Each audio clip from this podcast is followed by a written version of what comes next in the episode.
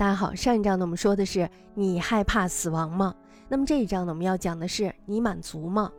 大家要知道这些问题呢，他们都是有逻辑关系的。作者呢再次低头看菜单，你为什么来这里？你害怕死亡吗？你满足吗？大家想想这连串的问题，这些问题呢在作者的面前已经变得不那么奇怪了，实际上他们已经开始变得重要起来。你满足吗？这是菜单上的最后一个问题。作者呢，此时很逻辑地给出了一个答案：只有当你弄清楚为什么存在，并且开始为这个存在意义做出实际努力之后，你才能够感到满足。可是呢，作者随即向凯西提出了一连串的问题。他说：“我在想我自己的情况，我知道怎么做好自己的工作，那是我谋生的手段。如果我问自己为什么存在，搞清楚自己想做什么，却发现自己不知道该怎么去做，那该怎么办呢？”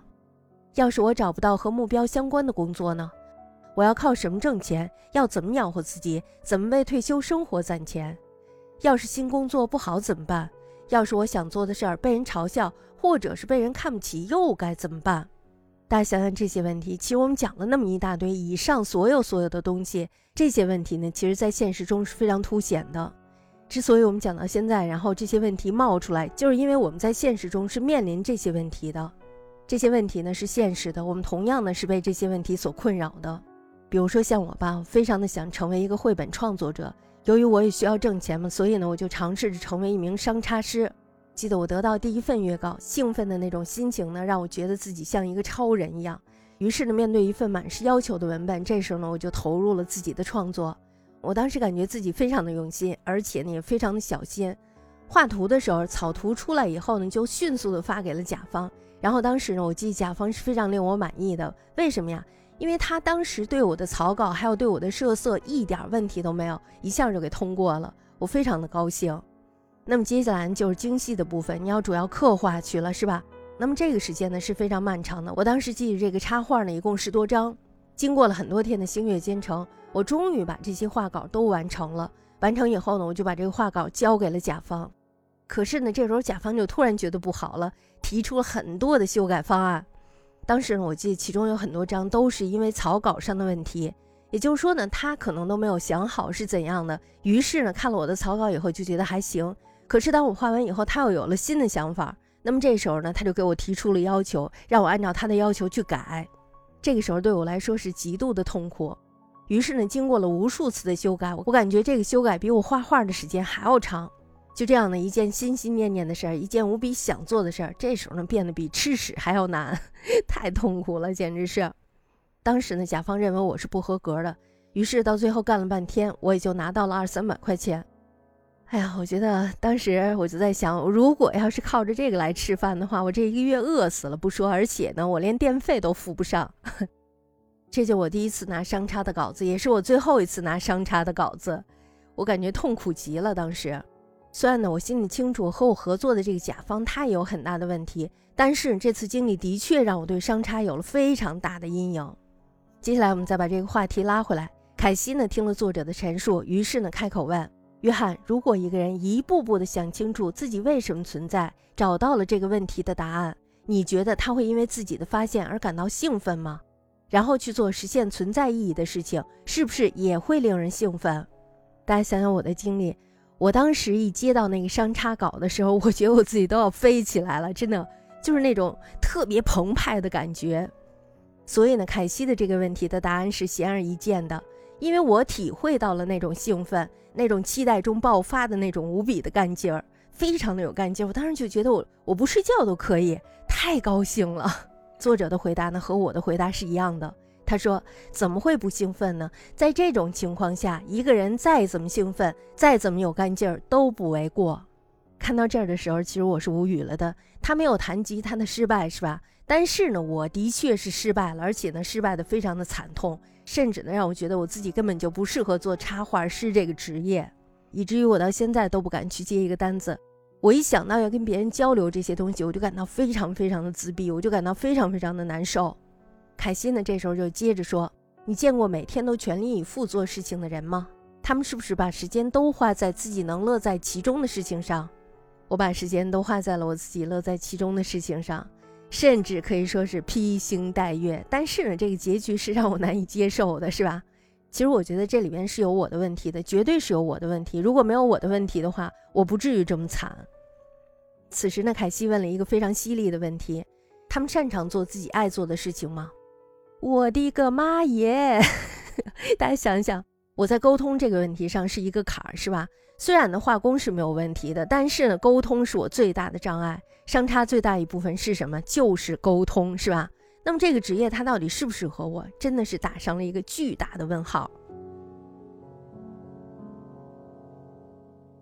作者呢，接下来让我们看到那些擅长的人们的表现。他说：“当然擅长，他们在那些事儿上花掉了大把的时间，当然会擅长了。比如说，他们闲暇的时间读的书都是关于那些事儿，看的电视节目也都是关于那些事儿，甚至呢还会参加相关的聚会。”有了这些投入，他们肯定会擅长他们所做的事情。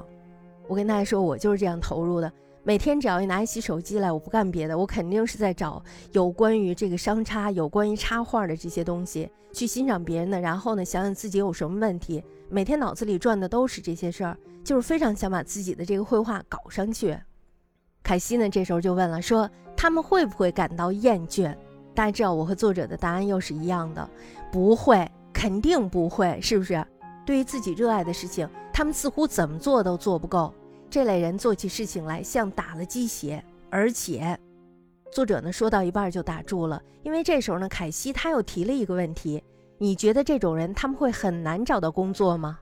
嘿，大家想想，我是不是很难找到工作？我感觉就冲着我的这个交流能力，我也是找不到这份工作的。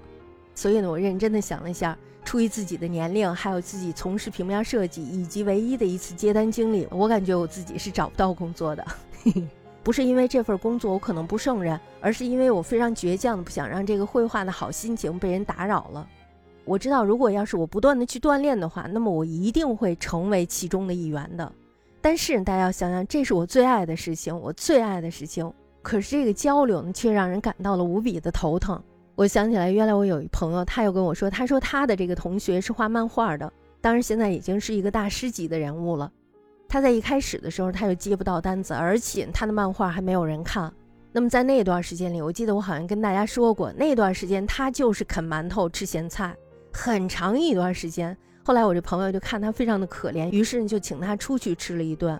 就这样呢，这个人一直坚持着，他也是需要跟人沟通的。但是呢，这个人他并不是一个善于沟通的人。